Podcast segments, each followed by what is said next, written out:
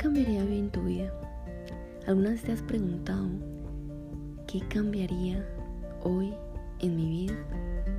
Ese es el tema de hoy. Quiero darte la bienvenida a este espacio, que te conectes, pero que principalmente hoy puedas declarar una sola palabra que te va a permitir lograr absolutamente todo lo que tú deseas. Esa palabra es agradecimiento. Dila ahí fuerte, declárale agradecimiento. Bienvenidos a este espacio, bienvenidos a Emprende con propósito. Creamos en ti nuevas experiencias porque a través de esta información, cada vez que la escuchas una y otra vez, logras crear y generar en ti una nueva experiencia. Esa experiencia es positiva, se genera esa red neuronal y por medio de esa red neuronal Dios permite que tú medites en su palabra de día y de noche. El reconocimiento siempre a Él, guiado por Paula Velázquez. Así que te doy la bienvenida, bienvenido nuevamente a este espacio y vamos a iniciar con un paradigma que probablemente tú tienes ahí, entonces lo vas a identificar. El paradigma limitante es, ¿para qué dar más? Así estoy bien. ¿En cuáles situaciones de la vida has dicho para quedar más? Así estoy bien. La forma de contraponerlo, que es su diferencial, es que tú antes de diferenciarlo, vas a aceptarlo y a reconocerlo. Probablemente este sea el paradigma, probablemente tengas otro. ¿Qué cambiaría hoy en tu vida que te pueda acercar a eso que tanto deseas? Medítalo, analízalo y vamos a profundizar en el fundamento más importante que es la palabra de Dios.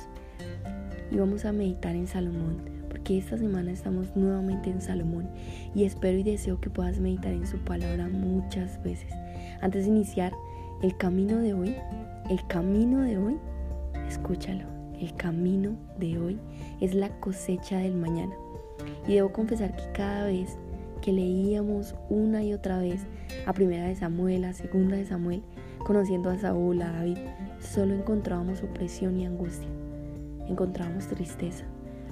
Y entonces, ¿quiénes fueron ellos?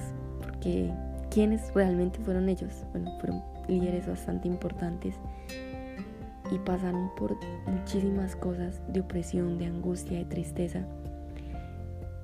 Y a esto quiero llegar esa opresión, esa angustia y esa tristeza. Y gracias a ellos, ellos fueron los que formaron la grandeza del libro de Salomón, Primera de Reyes. Y basta una sola palabra para decir paciencia. Dios no se queda con el trabajo de nadie. Deseo que te lleves esto. Dios no se queda con el trabajo de nadie. Y cuando David pecó como sacrificio a su hijo, para liberarse del pecado de su primer hijo, del hijo que tuvo con Betsabé. No imagino las emociones que él sintió cuando se tuvo que desprender de esto para liberarse, porque debía hacerlo. Pero lo más importante es que gracias a eso tuvo como recompensa y nació Salomón. Es el líder que hoy estamos tocando. Así todo lo que hoy siembras, mañana cosechas. La siembra de hoy es la cosecha del mañana.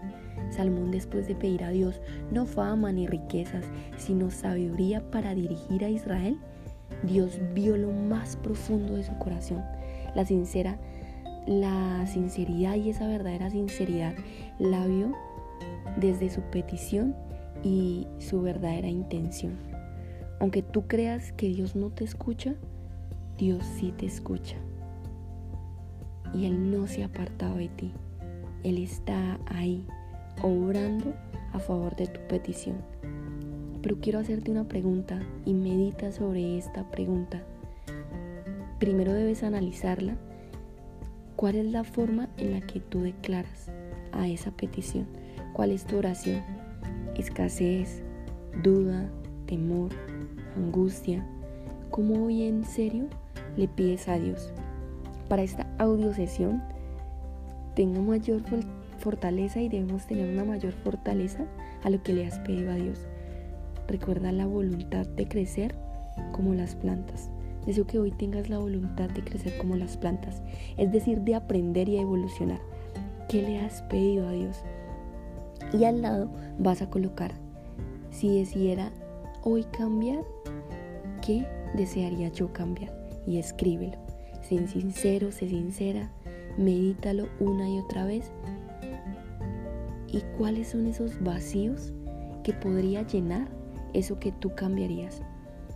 Si los estados de ánimo cambian, es decir, que tus estados de ánimo varían, hoy bien, mañana mal, hoy bien, mañana mal, es porque hay algo que no anda bien y hay que aceptarlo, analizarlo y contraponerlo. Luego de ello deseo brindarte y darte a conocer lo contrario de la sabiduría para trabajar fuertemente en ella. Lo contrario es que te voy a decir dos cosas que son tres cosas contrarias a la sabiduría. Y hoy las vas a conocer no por medio de mi palabra, sino por medio del fundamento real del libro de Salomón y de esa riqueza espiritual que nos la brinda Dios. Ahora, número uno, la insensatez. ¿Qué es la insensatez? ¿Qué es que ya hice lo que tenía que hacer y ya no hago más? O sea, ¿yo para qué voy a hacer más? Mejor lo dejo todo hasta ahí, que es todo lo contrario a la justicia, que lo vimos ciertamente ayer. Número dos, la pasividad. La pasividad viene de la calma que le ponemos a eso que deseamos. No, tú debes tener hambre de éxito. Escúchalo, debes tener hambre de éxito. Devora esa calma hoy, enfréntala, sal y siéntete incómodo. Cuando te alejas del propósito que Dios ya dispuso para tu vida, es en ese momento cuando llega la pasividad. Hoy no seas pasivo. Número 3, la postergación. Pensar que debemos dejar de hacer algo por mínimo que sea luego se convierte en días, meses, años, semanas y eso genera un vacío. Esos vacíos te llevan a emociones que a veces son difíciles de sacar del cuerpo. Tú eres lo que eres por las emociones que cargas durante la mayor cantidad del tiempo posible de años consecutivos que has dejado de hacer esas cosas mínimas. Ahora deseo preguntarte, ¿en qué situaciones has sido pasivo? Medita, escríbelo, Número 2. ¿En qué situaciones has sido insensato con Dios y con tus sueños? Número 3. ¿Qué cosas mínimas has postergado que te han dado esos sentimientos de vacío y esas emociones repetitivas que hoy en día conforman lo que ya eres? ¿Quién eres hasta el día de hoy? Sin culpar al entorno, porque el entorno ya no tiene la culpa. Qué felicidad terminar con esta historia, porque así es como vamos a culminar tú y yo en toda la gloria de Dios, lo que hagas hoy será la cosecha del mañana. Y esos tres patrones de comportamiento vamos a eliminarlo, vamos a erradicarlo. Decláralo hoy, contraponlo. Y en el Primera de Reyes dice, Dios concedió a Salomón sabiduría y prudencia. Prudencia grandísima y una inteligencia tan grande como las arenas del mar. Salomón pronunció, llévate esto, Salomón pronunció 3.000 proverbios y sus poemas llegaron a 5.000. Habló de las maravillas de Dios, como de las plantas, de los árboles. Y todos los pueblos venían a escuchar su sabiduría. Todo lo que siembras hoy, no te canses de sembrar, porque Dios no se queda con lo que tú hoy estás haciendo y te hará la inteligencia como las arenas del mar. Y pronunciará, tú pronunciarás todo lo que Dios ha hecho por ti ante 3.000 proverbios. Más de 3.000 proverbios hoy han cambiado la vida de millones de personas gracias a Salomón. Tú puedes ser hoy esa persona, Salomón. Pero debes confiar en Dios, debes creerle a Él, debes trabajar bajo su voluntad, bajo su obediencia. Y ya no se trata de oposición ni de imponer, se trata de que confíes plenamente en Él. Tres mil proverbios.